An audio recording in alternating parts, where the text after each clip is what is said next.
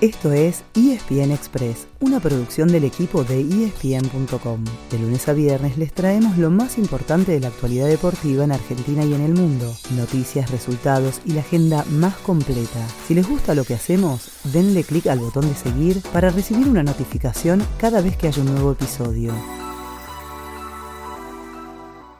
No hay manera de que no se hayan enterado, salvo que se hayan ido a vivir a otro planeta durante el fin de semana. La selección argentina ya está en cuartos de final de Qatar 2022 después de una victoria merecida, pero sufrida, por 2 a 1 frente a Australia. Es que la escaloneta jugó un gran partido y llegó a estar dos goles arriba, pero terminó evitando el alargue con una gran atajada de Dibu Martínez sobre el final. Antes, Lionel Messi había tenido otra actuación inolvidable en el que fue su partido número 1000 como profesional Estuvo imparable durante todo el partido, además de anotar el primer gol para quedar a solamente uno de Gabriel Batistuta, todavía el máximo goleador argentino en mundiales.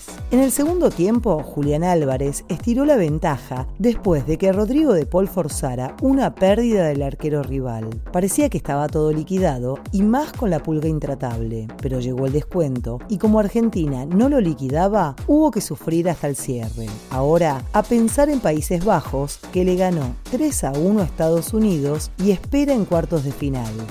Por el otro lado del cuadro, mientras tanto, los favoritos pasaron sin problemas. Francia le ganó 3 a 1 a Polonia con dos goles de Mbappé, que llegó a 4 y es, por ahora, el máximo goleador del torneo, mientras que Inglaterra no tuvo problemas para superar 3 a 0 a Senegal.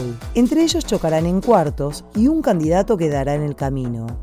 ¿Cómo sigue el programa de octavos de final? Hoy se completa el lado del cuadro, del cual saldrá el potencial rival de Argentina en semifinales. Al mediodía se miden Japón y Croacia, y a las 4 de la tarde juegan Brasil y Corea del Sur en el esperado regreso de Neymar. Por el lado de Francia e Inglaterra, los dos partidos pendientes serán mañana martes. A las 12, Marruecos con España, con Fernando Rapalini como árbitro, y a las 16 horas, Portugal frente a Suiza.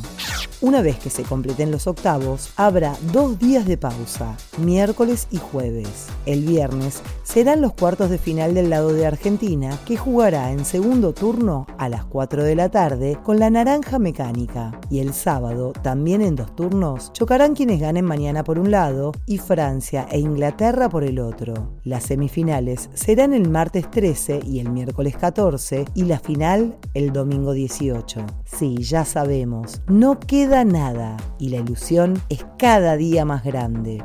Ese fue el final del episodio de hoy. De lunes a viernes, al comenzar el día, les contamos lo que pasó y lo que se viene en el mundo del deporte. Los esperamos en el próximo episodio con mucho más ESPN Express.